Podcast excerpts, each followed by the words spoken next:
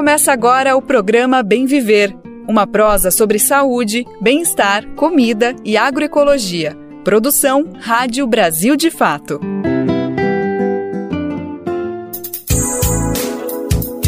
E hoje é terça-feira, dia 28 de março de 2023. O programa Bem Viver está no ar com mais uma edição inédita para você. Eu sou o Lucas Weber e vou seguir com você pela próxima uma hora. Na nossa prosa de hoje tem muito assunto importante para a gente debater: saúde, meio ambiente, direitos humanos, enfim. Vem comigo, vem com a gente conferir o que vem por aí. Trabalho análogo à escravidão. Resgate de trabalhadores imigrantes dobrou no país de 2021 para 2022. Vamos entender o que explica esse aumento, que tem paraguaios como as principais vítimas de aliciamento. Na entrevista de hoje, a gente traz uma conversa com o ator, roteirista e humorista Gregório do Vivier. Grande conhecido do público, ele conversou com o Brasil de Fato sobre o papel de artistas no debate político do país. E você vai conhecer uma experiência de comunicação popular desenvolvida por mulheres em Pernambuco. É o programa Rádio Mulheres, que usa as ondas do rádio para discutir temas como violência doméstica, direitos sexuais e reprodutivos e políticas públicas voltadas para essa parcela da população. Brasil de Fato 20 anos. Apoie e lute.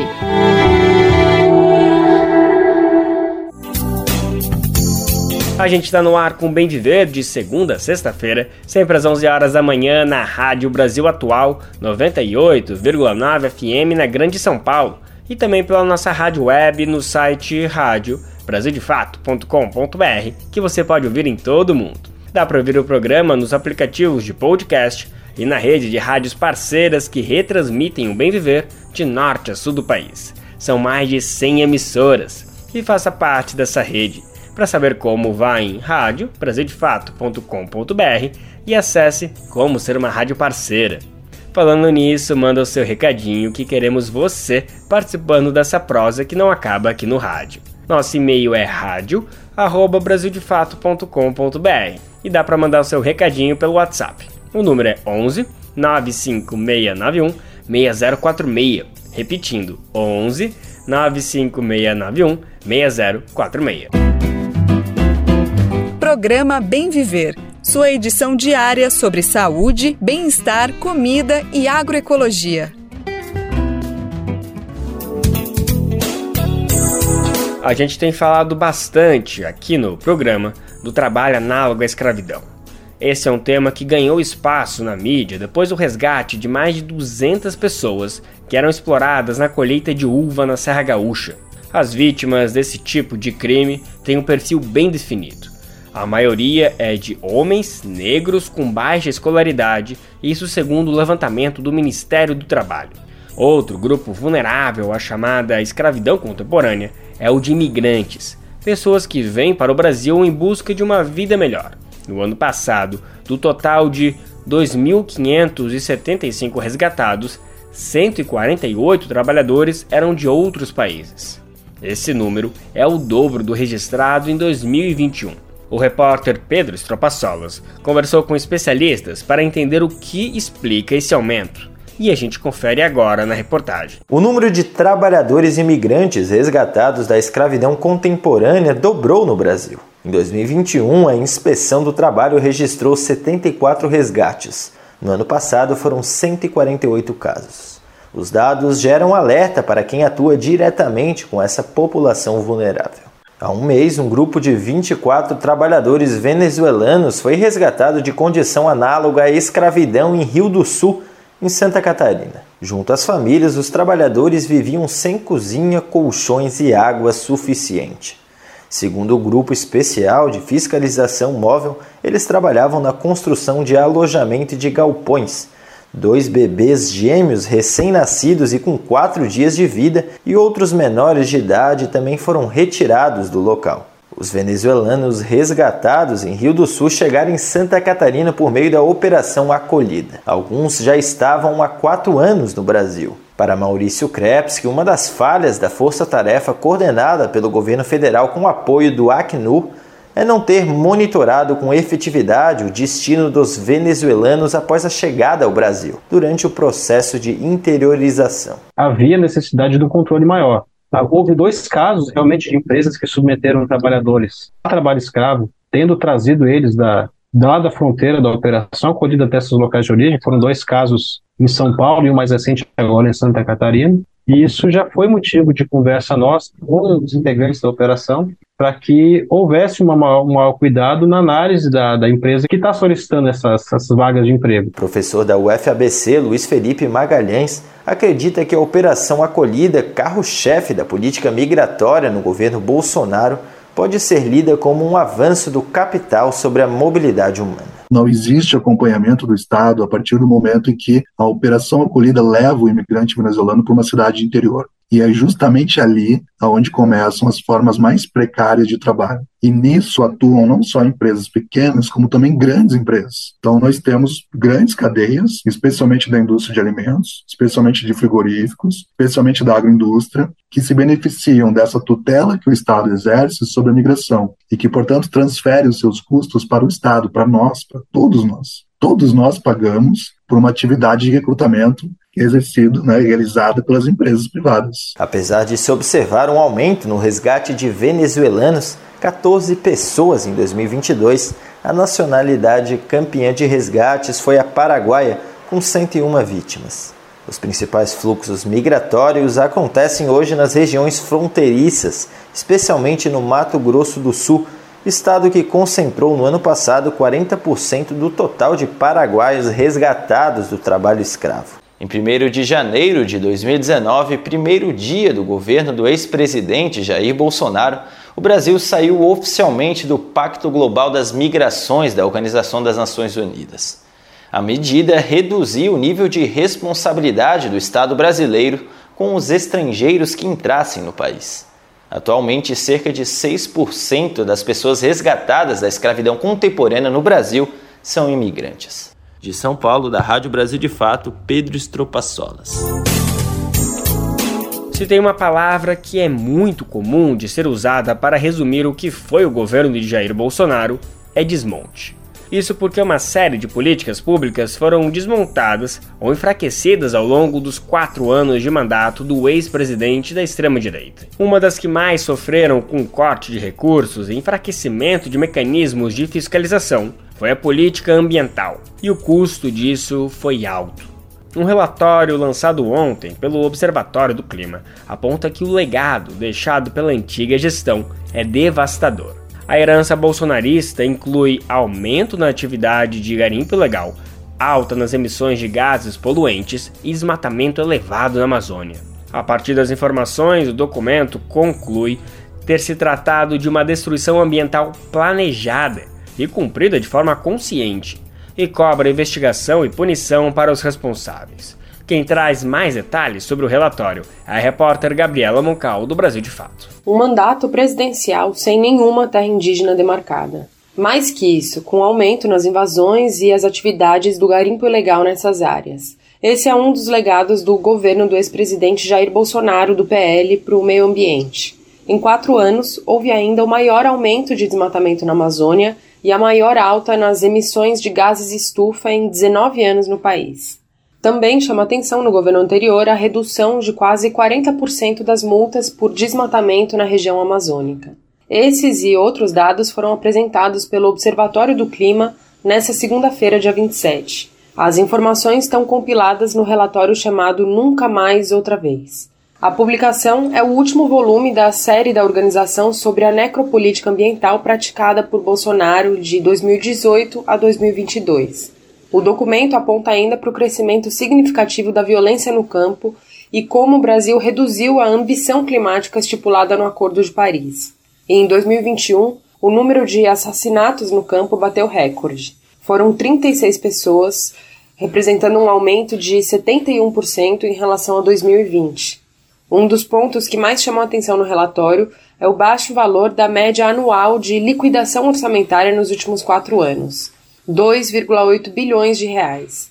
É a média mais baixa no setor ambiental dentre os sete mandatos presidenciais disponíveis no sistema de orçamentos das gestões federais. Em 2022, o Ministério do Meio Ambiente liquidou apenas cerca de 2 bilhões e meio de reais, o montante mais baixo desde 2000.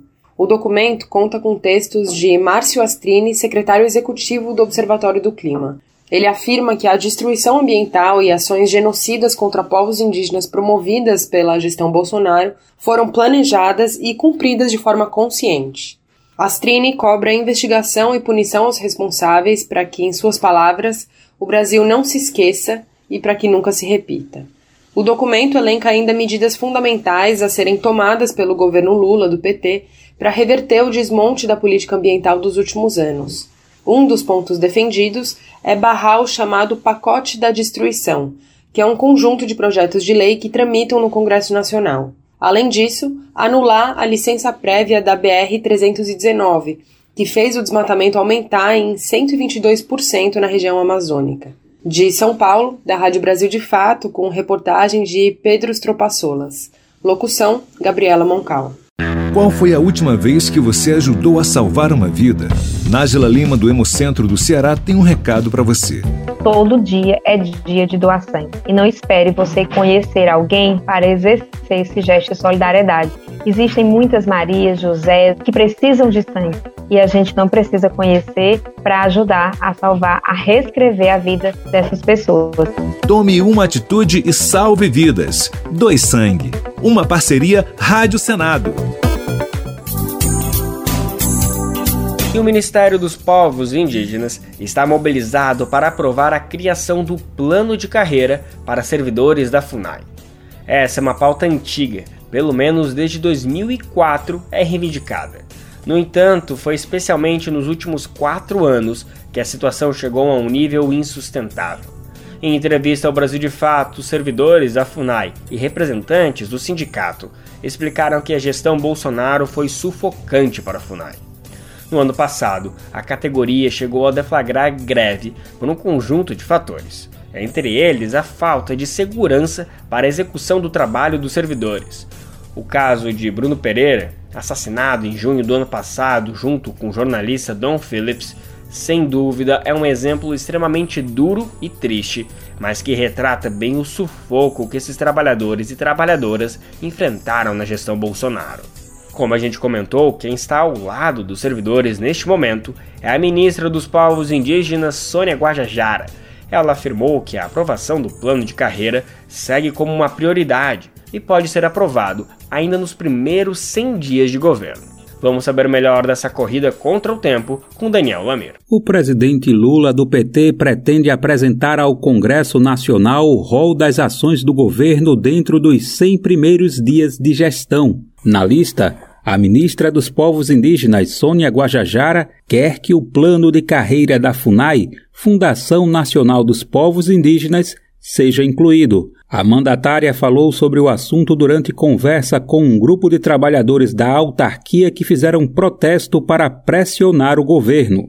A manifestação ocorreu em frente à sede do MPI, Ministério dos Povos Indígenas, em Brasília. Guajajara lembrou que o grupo de trabalho da transição havia elencado o plano de carreira como uma das metas prioritárias no roteiro da nova gestão. Ela afirma que entregou a proposta do plano de carreira a Lula para avaliação do governo.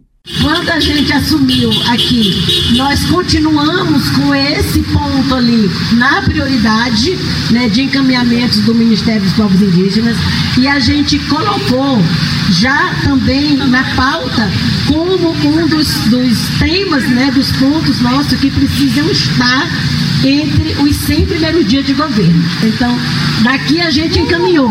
O Ministério dos Povos Indígenas entregou ao presidente uma minuta de medida provisória sobre o assunto. Caso a ideia seja aceita pela cúpula do governo, precisará ser aprovada pelo Legislativo para que o plano possa constar no orçamento de 2023. De acordo com a pasta, a proposta cria diferentes padrões de remuneração e gratificação. Além disso, se baseia em modelos adotados pelas agências reguladoras, já que a natureza jurídica desses órgãos é a mesma da FUNAI por se tratarem de autarquias. A medida alcançaria os atuais 1.343 servidores ativos, os 1.684 aposentados e 807 instituidores de pensão. Sônia Guajajara afirma que a valorização dos servidores da FUNAI seria também uma forma de beneficiar os povos indígenas. Atualmente em campanha pela criação do plano de carreira, os servidores correm contra o tempo para tentar emplacar a pauta em um curto espaço de tempo.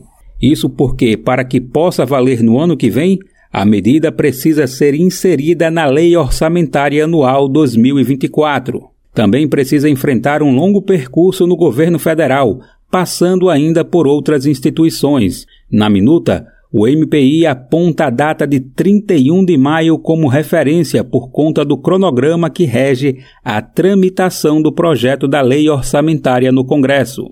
O plano de carreira do órgão está em debate na Confederação dos Trabalhadores no Serviço Público Federal desde 2004. O diretor jurídico da entidade, Edson Cardone, destaca que a falta de um plano de carreira se soma ao contexto de adoecimento dos servidores ele aponta que há excesso de trabalho e acúmulo de problemas que historicamente maltratam a FUNAI, especialmente nos últimos anos.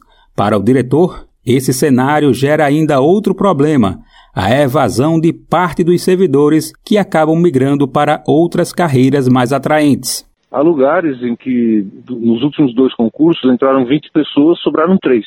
Então é uma, uma situação muito difícil. Então, o plano de carreira é fundamental para essa pauta estruturante da FUNAI e também para que possa haver um concurso público que, que retenha as pessoas, né, que o pessoal não saia fora.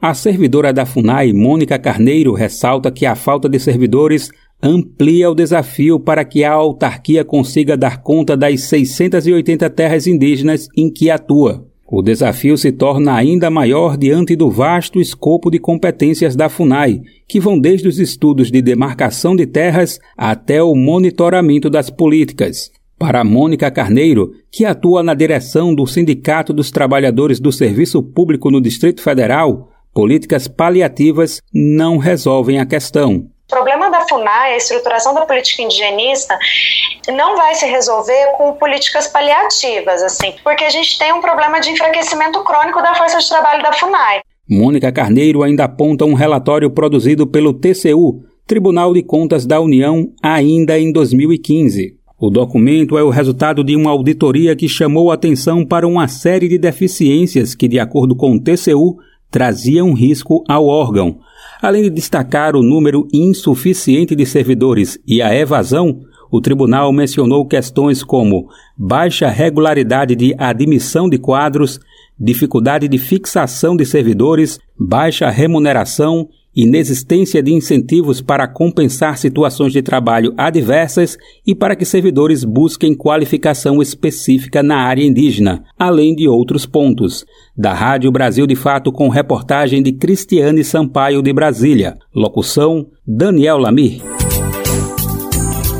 A gente queria compartilhar com a nossa audiência agora uma indicação de leitura muito bacana para entender os efeitos que já podem ser sentidos pela ação do governo federal no combate ao garimpo ilegal na terra Yanomami. A Agência Pública de Jornalismo Investigativo passou alguns dias visitando três cidades que ficam na divisa com o território indígena. São municípios pequenos e que tiveram a vida transformada quando o garimpo explodiu na região, especialmente nos últimos anos. E agora, com o início da operação do governo federal, a situação mais uma vez se alterou radicalmente. Comerciantes comentaram que as vendas caíram em 80%. Um açougueiro que matava 5 bois por semana, agora no máximo um. Era tudo mercadoria que os garimpeiros compravam para levar para os acampamentos ilegais dentro da terra indígena. Falando assim, até pode parecer um problema para a região essa queda na comercialização dos itens. Mas moradores ouvidos pela reportagem confessaram que a mudança veio para melhor agora as cidades voltaram à normalidade, a ter paz. Os repórteres também ouviram que todo mundo sabia que aquilo era uma ilusão, não seria por muito tempo. E agora as pessoas já estão voltando a exercer as atividades que tinham anteriormente. Vale a pena ler o material completo, é só ir em agenciapublica.org.br ou em brasildefato.com.br, que esse material está lá em destaque no nosso site. Você está ouvindo o programa Bem Viver, uma prosa sobre saúde, bem-estar, comida e agroecologia.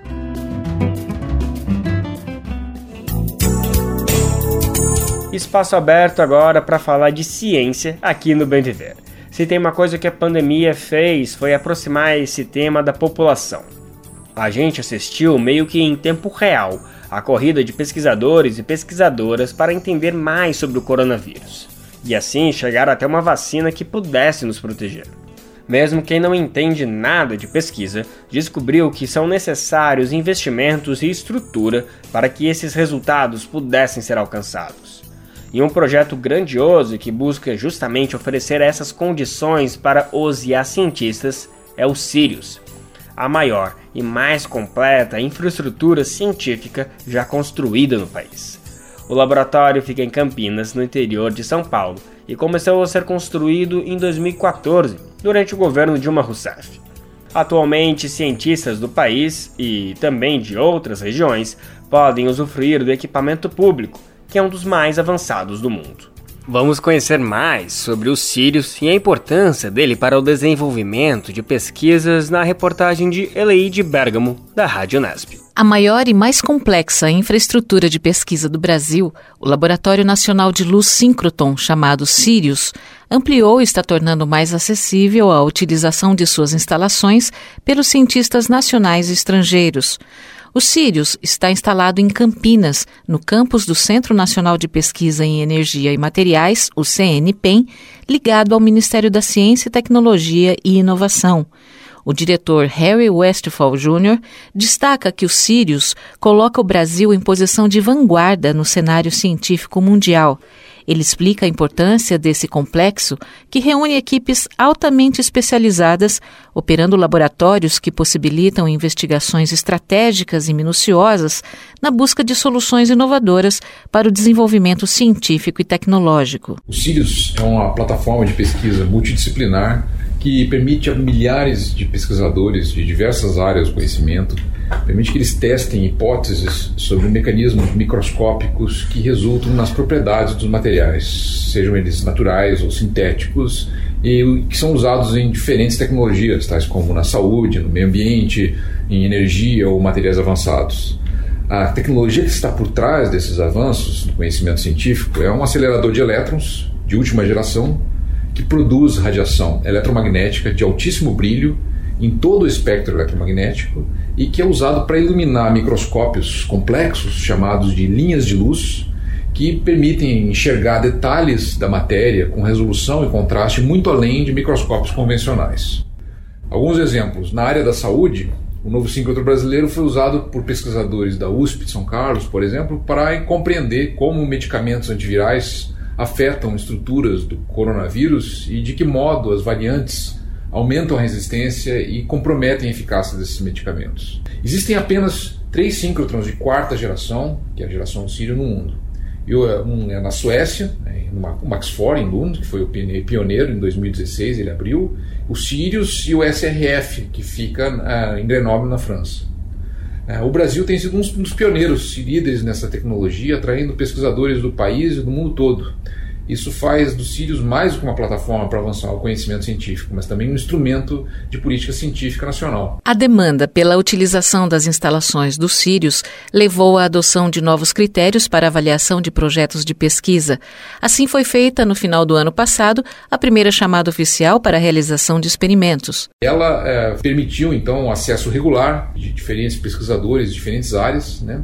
É, foram é, milhares de pesquisadores divididos em grupos que é, submeteram cerca de 330 propostas de, pesquisa é, entre pesquisadores nacionais e internacionais em todas as áreas do conhecimento. É, essas propostas foram avaliadas. O principal critério é o quanto que as hipóteses que iam ser testadas eram hipóteses científicas interessantes quanto que o teste dessas hipóteses iam resolver problemas científicos e quanto que o uso do síncrotron é adequado para aquilo e, e que uh, o, o, plano científico na proposta estava bem desenhado. Né? Então, as melhores desenhos experimentais para testar as melhores hipóteses mais relevantes foram as que a gente eh, selecionou nesse processo. É, e a próxima chamada já começa em abril. Já no começo de abril, já nós temos a abertura da nova chamada, né, que é, todas as pessoas podem submeter propostas para os CIRIOS. Isso inclui, é, essa chamada atual incluiu seis linhas de luz, né, nós temos seis linhas de luz operando regularmente. Outras quatro linhas de luz, é, estão em comissionamento científico e pesquisadores mais experientes e que, é, com problemas bem conhecidos podem acessar as linhas de luz entrando em contato com os pesquisadores para esse período que se chama de comissionamento científico. Outras quatro linhas de luz estão em montagem, completando então 14 linhas de luz dessa primeira fase do projeto Sirius.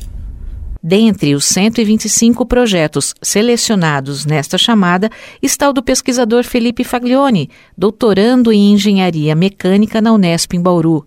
Ele e sua equipe estudam a resistência de materiais compostos de cerâmica e grafeno.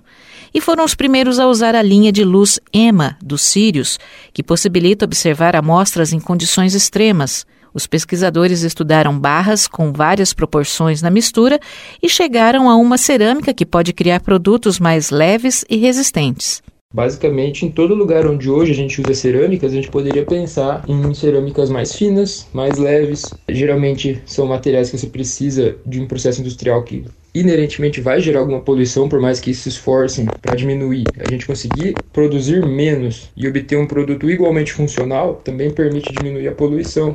Então é uma gama muito grande de aplicações que se abre, né? Agora, no nosso caso específico, as nossas barrinhas elas podem ser moldadas de forma a formar uma ferramenta de corte para usinagem para o torneamento. Então seria possível, por exemplo, utilizar um torneiro mecânico utilizar a ferramenta feita com esse material teria a vantagem de ser mais dura, então cortaria mais fácil, resistiria melhor a choques mecânicos, então quebra, seria mais difícil de quebrar. Precisa fazer esse estudo para ter certeza que é possível. Mas não só isso. Então, por exemplo, a gente pode pensar em outras aplicações. É, existe estudo de fazer camisa do pistão de motor feita de cerâmica, aumentaria a resistência. Então, praticamente toda a gama de aplicações ficaria aberta. Né? Para conhecer mais sobre os Sirius e suas linhas de luz, acesse cnpen.br.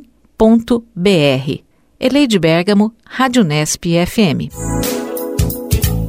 E por falar em ciência, o Grupo de Estudos e Pesquisa em Desenvolvimento e Intervenção Psicossocial da USP busca voluntários para participar de uma pesquisa. O estudo vai investigar o impacto psicossocial da pandemia de Covid-19 em jovens adultos brasileiros com idade entre 18 e 25 anos. O objetivo da pesquisa é identificar aspectos individuais e ambientais que podem proteger as pessoas frente às adversidades que podem acontecer ao longo da vida, como a representada pela pandemia. Os voluntários terão que responder a perguntas sobre aspectos individuais como resiliência, personalidade, autoeficiência, uso de substâncias e eventuais problemas de saúde mental. As perguntas também cobrem alguns aspectos ambientais e relacionais, como conflitos nos relacionamentos, suporte social e experiência durante a pandemia de Covid-19. O tempo estimado para responder o questionário é de 20 minutos. Você encontra o formulário no site do Jornal da USP em jornal.usp.br. jornal.usp.br. Se tiver alguma dúvida, pode buscar mais informações pelo telefone 16 3315 3830. Repetindo rapidinho: 16 3315 3830. Quer saber onde encontrar livros bons, baratos e com conteúdos que te ajudam a entender a situação atual do Brasil e do mundo? Na Expressão Popular Lá você encontra obras sobre marxismo, agroecologia, educação popular, literatura e muito mais. Com os livros da expressão popular, você se fortalece para a batalha das ideias e para a construção de um mundo melhor. Para saber mais sobre o acervo dessa editora popular, acesse o site expressãopopular.com.br ou faça uma visita à livraria na Rua Abolição 201, próximo ao metrô Anhangabaú, em São Paulo. Editora, editora Expressão Popular. O Bem Viver tem a honra de trazer agora uma conversa exclusiva com Gregório do Vivier. Ator, roteirista e humorista, ele é uma das celebridades da internet brasileira. Seja pelo Porta dos Fundos, o canal de comédia que recém completou 10 anos, ou pelo Greg News, também no YouTube, no qual ele debate assuntos sérios e relevantes do país com muito humor e sarcasmo. O nosso repórter José Bernardes conversou com Gregório para saber também dessa volta do humorista para o teatro. Recentemente, do Vivier estava em cartaz com o monólogo Sísifo, que, como o próprio ator define, é uma reflexão sobre a eterna construção do Brasil em cima das próprias ruínas.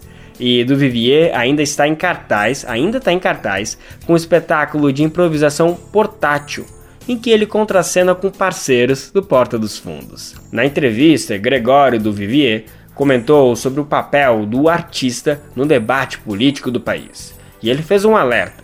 Ele lembrou que ter um canal no YouTube, no Instagram, enfim, é apenas uma sensação de controle, de ter os meios de comunicação nas mãos. Na verdade, seguimos reféns dos interesses das grandes corporações. Vamos entender melhor esse debate no BDF Entrevista de hoje. Brasil de Fato Entrevista. Olá a todas e a todos, está começando agora mais um Brasil de Fato Entrevista e hoje a nossa conversa é com o Gregório do Vivier. Tudo bom, Gregório? Como vai? Opa, querido, tô bem. E vocês, tudo certo? Prazer falar com o Brasil de Fato. Obrigado, Gregório, pelo papo, viu? Por agendar aí um tempinho pra gente. Eu sei que tá corrida a agenda. É, você está em cartaz é, com duas peças no Rio de Janeiro, uma delas, na verdade, já acabou na última semana, o Sísifo, é, e a outra é o Portátil. Mas queria falar sobre o Sísifo primeiro. É, você faz uma análise nessa peça sobre o Brasil contemporâneo a partir da ideia é, do eterno retorno do mito grego, né? É, que Brasil distópico é esse que a gente pode relacionar com a mitologia?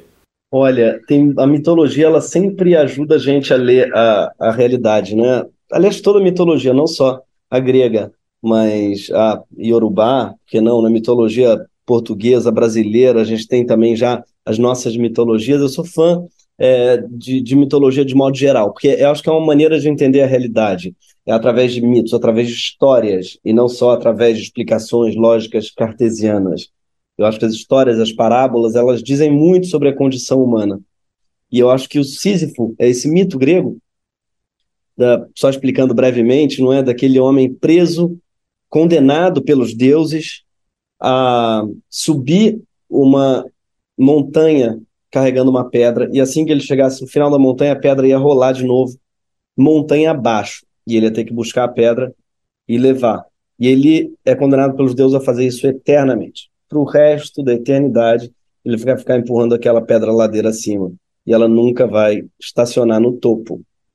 E e, e os deuses condenaram Sísifo por isso, porque Sísifo ele queria eternidade, ele tentou enganar a morte. Então os deuses falaram assim: ah, você quer mesmo ser eterno? Então toma aí um trabalho eterno para você entender o suplício que é a eternidade. Só que Camille, no século XX, vai olhar para aquilo, para esse mito, e falar assim: olha, eu imagino Sísifo feliz. Ele diz. Por quê? Porque ele tem uma pedra para carregar. Ele sabe precisamente o que ele tem que fazer nessa vida. E ele compara Sísifo ao ator, preso também numa repetição, que é o teatro, mas ao mesmo tempo fazendo dessa repetição o seu ofício. Então o Sísifo ele carrega esses dois significados, tanto alguém preso numa tarefa absurda e sem sentido, desesperadora, quanto alguém que faz da repetição absurda o seu ofício e tenta tirar algum prazer disso. E o que, é que tem a ver com a gente, com o Brasil? Bom, primeiro tem a ver, claro, com o teatro, todos estão ali vendo um Sísifo, porque toda peça todo ator é um Sísifo, mas também com o Brasil, porque o Brasil é também esse eterno desmoronar, essa impressão de que a gente tem sempre que reconstruí-lo ao longo de alguns anos. Né? Nossa democracia ela nunca durou mais que 20 anos, 30 anos no máximo, e tem sempre uma grande crise democrática, quando não um golpe militar. Então, a gente, eu tenho a impressão de estar sempre reconstruindo no Brasil é aquela impressão do Caetano naquela, né, naquele verso, que na verdade é uma citação do Levi-Strauss, que é aqui tudo é, é, construção, mas já é ruína. Essa dúvida que a gente tem no Brasil o tempo todo. Isso já está pronto ou isso está abandonado? Está né? é, tá em construção ou está abandonado? É uma dúvida que a gente tem em relação ao país mesmo. E o Sísifo fala dessa dúvida, a peça fala dessa dúvida, sobre essa eterna construção que é o Brasil em cima de ruínas. É, e você trabalha também com alguns elementos das redes sociais, é, essa exaustão do hiperfoco, né? É, que tipo de ser humano vai sair desse momento que a gente vive? Olha, eu acho que desse momento que a gente vive, precisamente, vai sair um ser humano muito curioso. E é ótima a sua pergunta, porque eu acho que as pessoas são filhas do seu tempo, né? E eu acho que nós somos a última geração, não sei se você tem a mesma idade que eu, mas estou chutando que sim, né? Nós que nascemos ali nos anos 80, somos 86, mais precisamente. Exatamente. Você também? Eu também, 86. Olha, que barato, tá vendo? Acertei então em cheio. Aí. Pô, nós somos a, a última geração, a, talvez, a lembrar do que, que era o mundo pré-digital, não é? As pessoas não sabem o que, que é, quem tem 20 anos não sabe o que, que é uh, ter que procurar uma coisa numa biblioteca, quando você não sabe o que encontrar, não é? Ou ter aquelas enciclopédia Barça, que era um tesouro que você tinha em casa, ou Britânia, que você ia lá catar na letra tal, e às vezes faltava lá em casa, faltava uma letra que alguém tinha perdido, então certas coisas não tinha como procurar. Então, assim, Esperar uma música na rádio para poder gravar na fita cassete, né? Exatamente, e aprender a tocar ela, porque no fundo era a única maneira que você tinha. Né? Então, tem várias crises que se abrem com essa internet. Tem muitas vantagens mesmo, acho que a gente não pode é, ser só chauvinista, achar que o mundo piorou e ninguém mais sabe fazer nada, porque procura tudo no Google. Tem muitas qualidades, eu acho. Claro, o acesso à democratização de muita coisa, o próprio Porta dos Fundos é filho disso também, de você conseguir ter um veículo na internet, que era uma coisa que antigamente o veículo era a Globo, era o SBT, era tal, eram corporações, você ter um veículo de comunicação. Uh, e hoje todo mundo é um veículo, isso tem suas vantagens. Mas tem também suas desvantagens. E para mim a principal desvantagem é o fato de que nossos veículos, nós todos, uh, não somos veículos, na verdade, nós somos submetidos a outros veículos que são muitas vezes invisíveis. O que eu quero dizer com isso? A gente tem a impressão de que é veículo e está produzindo informação nos nossos perfis, mas na verdade esses perfis pertencem a corporações que mediam e censuram mediante algoritmos aos quais a gente não tem acesso. Então somos todos submetidos a algoritmos invisíveis e indecifráveis.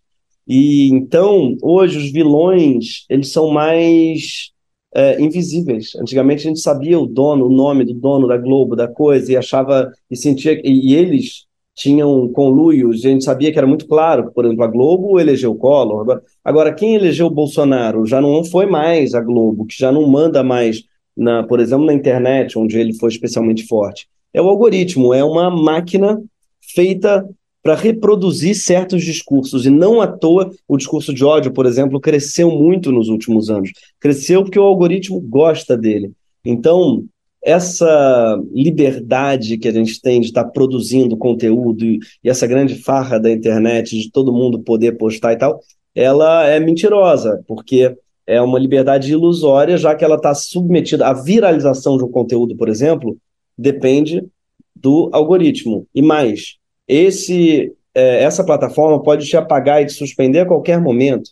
É, no Sísifo você faz um monólogo, né? É, que imagino tem um nível de, exigência maior do ator, né? É, talvez a experiência coletiva facilite um pouco, é, enfim, o estar ali no palco. O monólogo expõe mais o ator na sua inteireza. O portátil é o total oposto, né? Uma experiência coletiva de improvisação, a partir dos temas que são entregues ali pela plateia. Queria que você falasse um pouquinho sobre essa dualidade, assim, de estar no palco com esses dois, é, essas duas é, estratégias diferentes.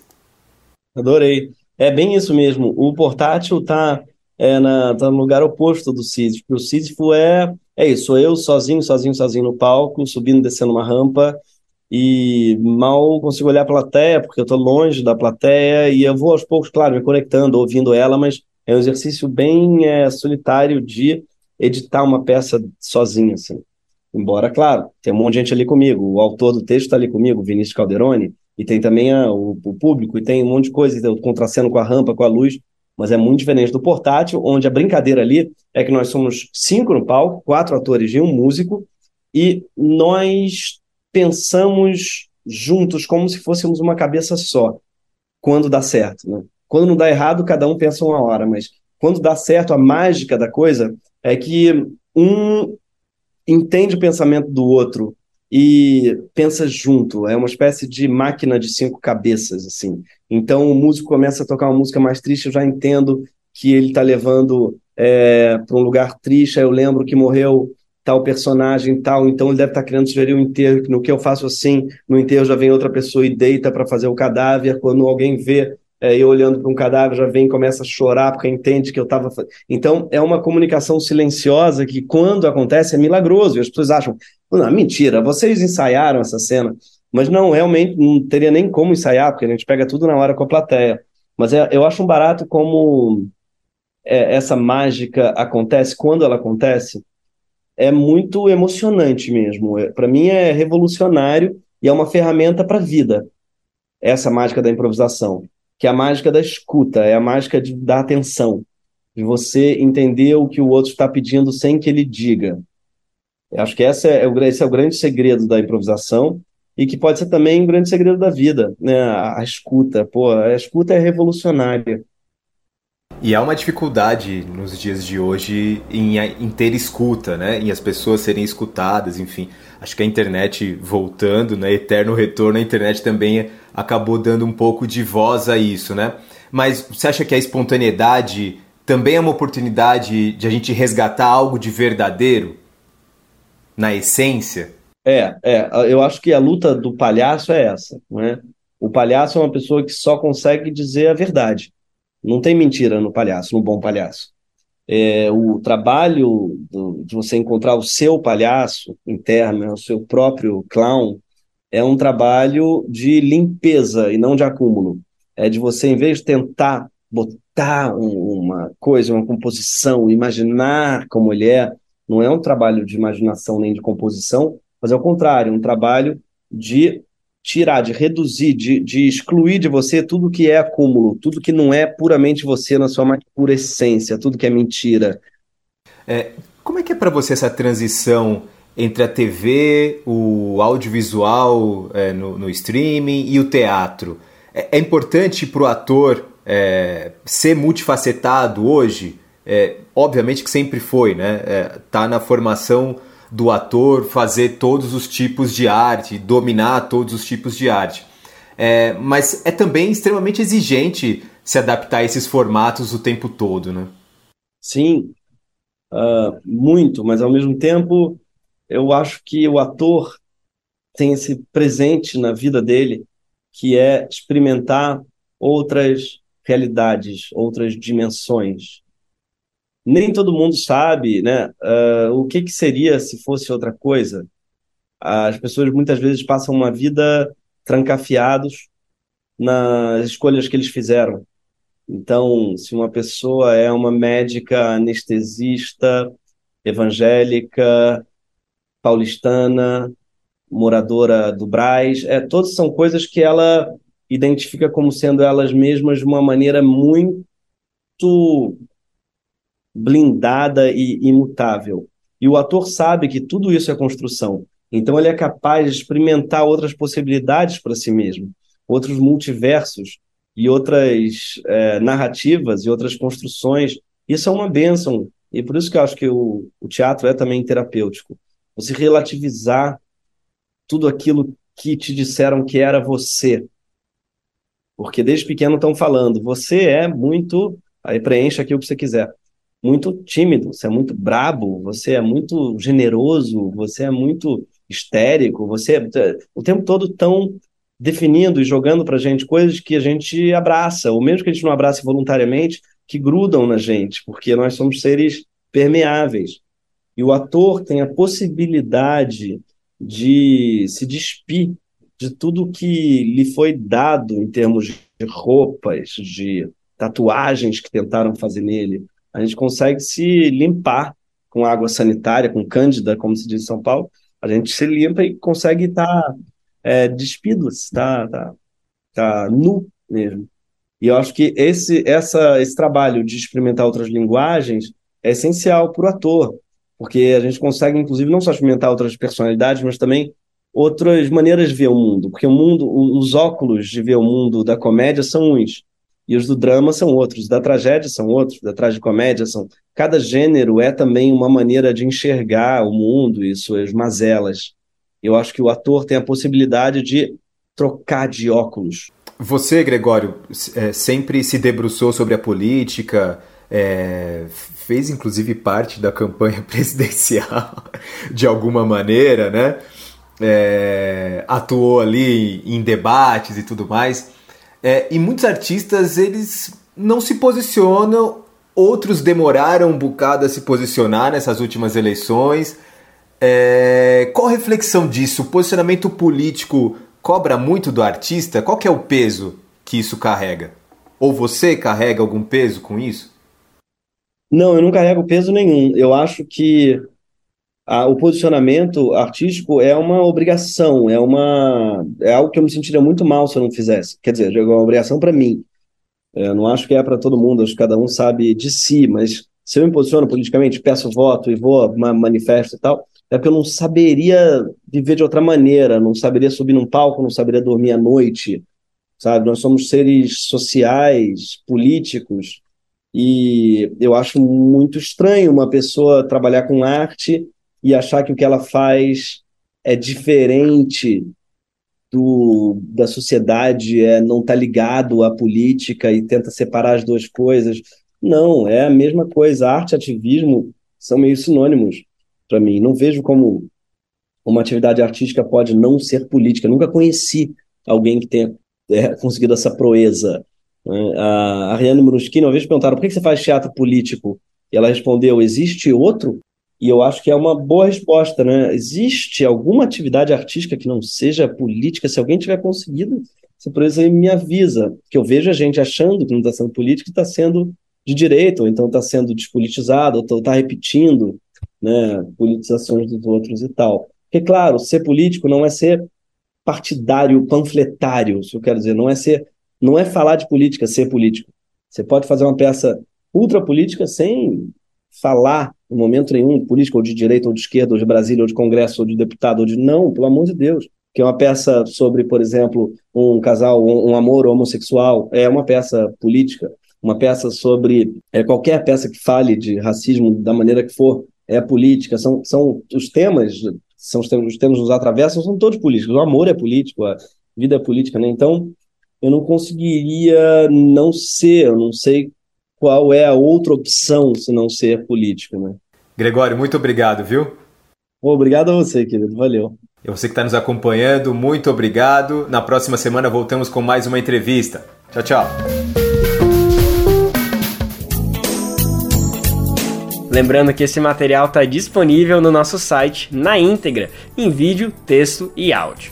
É só ir em radiobrasildefato.com.br, desce até o final da página e clica ali em BDF Entrevista. Vai ser o primeiro material que vai aparecer. Você está ouvindo o programa Bem Viver, uma prosa sobre saúde, bem-estar, comida e agroecologia.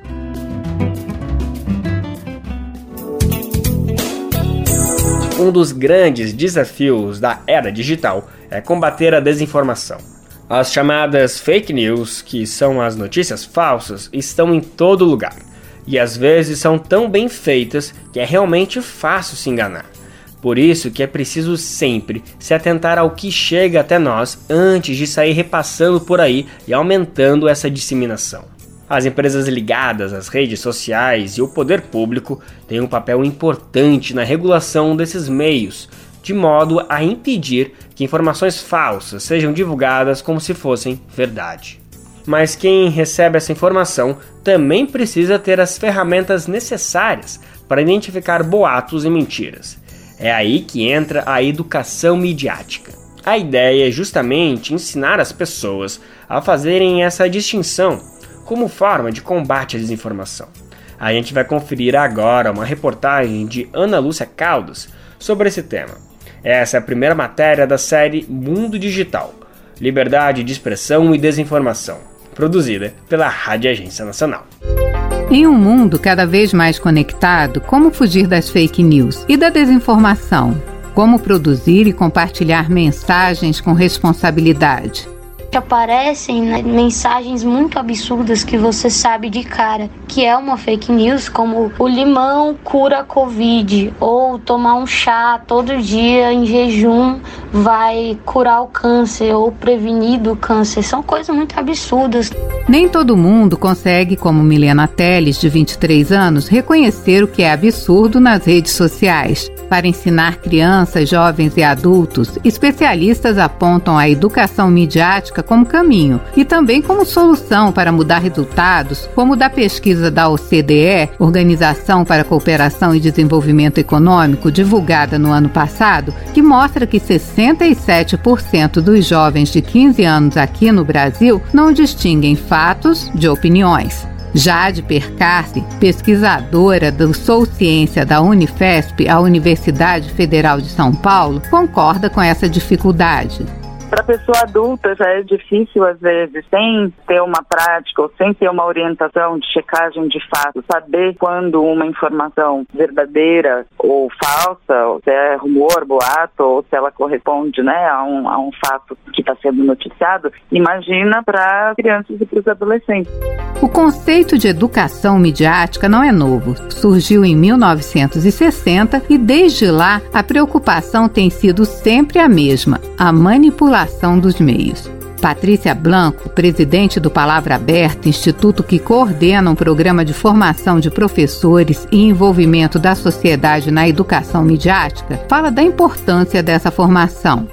À medida em que o cidadão, e aí o jovem, passa a saber reconhecer a informação, saber o propósito daquela informação que chega até ele, saber reconhecer a fonte, o porquê que aquela informação chegou até ele, saber fazer uma busca, saber verificar de onde veio aquela informação, adquirindo as competências para saber produzir conteúdo de forma que ele se aproprie das tecnologias para melhorar a sua autoexpressão, melhorar o seu protagonismo, ele vai participar melhor da sociedade. Para o secretário João Brant, da Secretaria de Políticas Digitais do Governo Federal, a formação digital deve ser mais abrangente.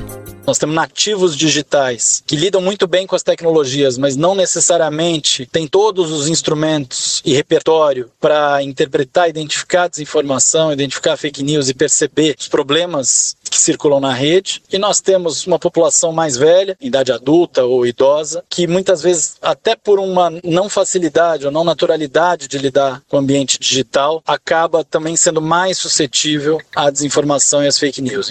Segundo João Brant, a Base Nacional Comum Curricular já prevê o tratamento do tema de forma transversal e com conteúdos eletivos nas escolas. Nós apostamos muito na educação midiática, tanto do ponto de vista formal como informal, ou seja, tanto em parceria com o MEC, na articulação com a Secretaria de Educação, quanto em relação a atividades de promoção de cursos, oficinas, conteúdos mais rápidos, como chave para enfrentamento do problema da desinformação no país. Para o secretário, o momento é de produzir conteúdos e de formar professores. Segundo Patrícia Blanco, começam a surgir políticas públicas em nível estadual, como no caso de São Paulo, que abriu espaço para a formação de professores e a inclusão da temática no currículo. Em outros, como Minas Gerais, Rio Grande do Sul, Goiás e Ceará, também já há iniciativas. E na próxima reportagem, o algoritmo. Você pode não saber, mas é ele que diz para o mundo digital o que nos dizer com produção de Michele Moreira, tonoplastia de Jailton Sodré e edição de Paula de Castro, da Rádio Nacional em Brasília, Ana Lúcia Caldas. Racismo em pauta. É comum a gente ouvir a expressão cabelo ruim quando alguém se refere ao cabelo afro, devido à sua textura crespa.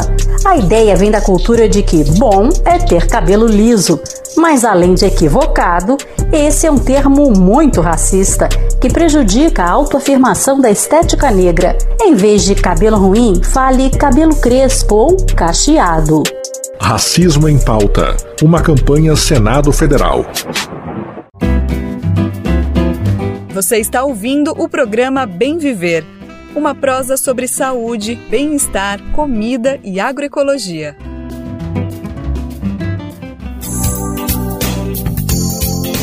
Os veículos de comunicação também têm um papel importante no combate às fake news. Mas como a gente ouviu na reportagem, quando se recebe uma informação, seja lá qual for a fonte, é preciso ter senso crítico, porque os fatos são manipulados de acordo com os interesses de quem está veiculando, né? Principalmente quando envolve dinheiro, patrocínios, empresariais, enfim. Tem que saber qual é a linha editorial do veículo, do programa que você está ouvindo. Aqui no Bem Viver, por exemplo, a gente busca discutir temas que são relevantes para o nosso cotidiano, como estamos fazendo agora, falando de comunicação. E já que é esse o nosso assunto do momento, a gente vai encerrar o programa de hoje apresentando uma experiência de comunicação popular, a Rádio Mulher. A iniciativa usa as ondas do rádio para discutir temas como violência contra as mulheres, direitos sexuais e reprodutivos e políticas públicas voltadas para essa população. Quem conta mais pra gente é a repórter Lucila Bezerra, da nossa redação em Pernambuco, no Mosaico Cultural de hoje.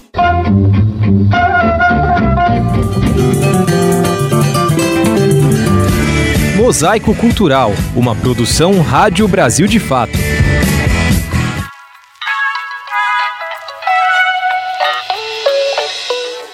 Manina Aguiar é apresentadora do programa Rádio Mulher, que vai ao ar na Rádio Comunitária Calheta FM, no Cabo de Santo Agostinho, em Pernambuco. Rádio Calheta FM. Saúde e cidadania feminina nas ondas do rádio. Entra no ar o Rádio Mulher.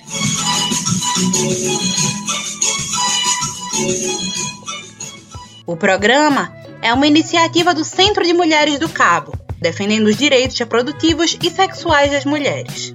A importância, minha gente, de uma rádio comunitária é que ela é o veículo de comunicação mais próximo da comunidade. Eu diria até que a rádio comunitária representa a voz das pessoas que vivem naquela localidade, que lutam pelos seus direitos e que faz com que a demanda daquela população possa ser amplificada. As rádios comunitárias são regulamentadas pela Lei 9612 de 1998. A lei é fruto da luta pela democratização da comunicação, que tem o objetivo de evitar o monopólio da mídia. A partir disso, é possível garantir que as pessoas contem suas próprias histórias com sua própria narrativa, como destaca Jeremias dos Santos, presidente da Associação Brasileira de Rádios Comunitárias, a Abraço Brasil. A rádio comunitária nasce através das rádios livres na, na década de 80 e toma um impulso danado a partir da Constituição de 1988, né, porque com a, com a redemocratização do Brasil em 85, o movimento social, né, seja é, é, camponeses, seja estudantes, seja trabalhadores da indústria, do comércio, eles não se via dentro dessa mídia corporativa, né? Fazia uma greve, fazia uma manifestação, não, não aparecia dessa mídia, né? Quando aparecia, aparecia de forma distorcida, né? Apesar da lei por si só já ter sido um avanço, ainda limita bastante a atuação das rádios comunitárias por causa do decreto 2615 de 2018. Por causa disso, elas possuem restrição de potência para o alcance em apenas um quilômetro e a proibição no recebimento de verbas públicas e privadas, o que dificulta na manutenção das rádios. De Recife para a Rádio Brasil de Fato, Lucila Bezerra.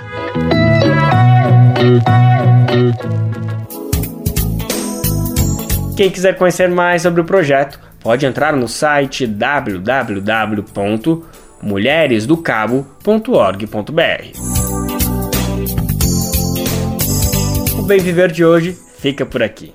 A gente está de volta amanhã, quarta-feira, com mais uma edição inédita do programa.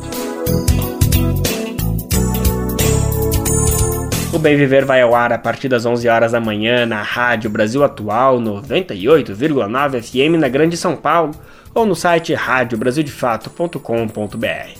Lembrando que o Bem Viver vai ao ar em diversas rádios pelo país. Diversas emissoras retransmitem nosso programa e a lista completa você encontra no nosso site, na matéria de divulgação diária do programa. Aqui a gente reforça o agradecimento e confiança de se somar nessa nossa caminhada de debate e construção por uma sociedade alinhada ao conceito do bem viver.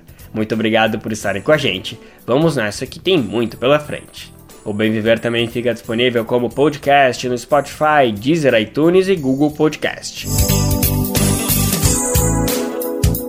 Esse programa teve apresentação de Lucas Weber e roteiro de Geisa Marques. Edição e produção de Douglas Matos e Daniel Lamer. Trabalhos técnicos de André Parocha, Dias Oliveira e Lua Gattinoni. Coordenação Camila Salmásio, direção executiva Nina Fidelis, apoio toda a equipe de jornalismo do Brasil de Fato. Você ouviu o programa Bem Viver, uma prosa sobre saúde, bem-estar, comida e agroecologia. Produção Rádio Brasil de Fato.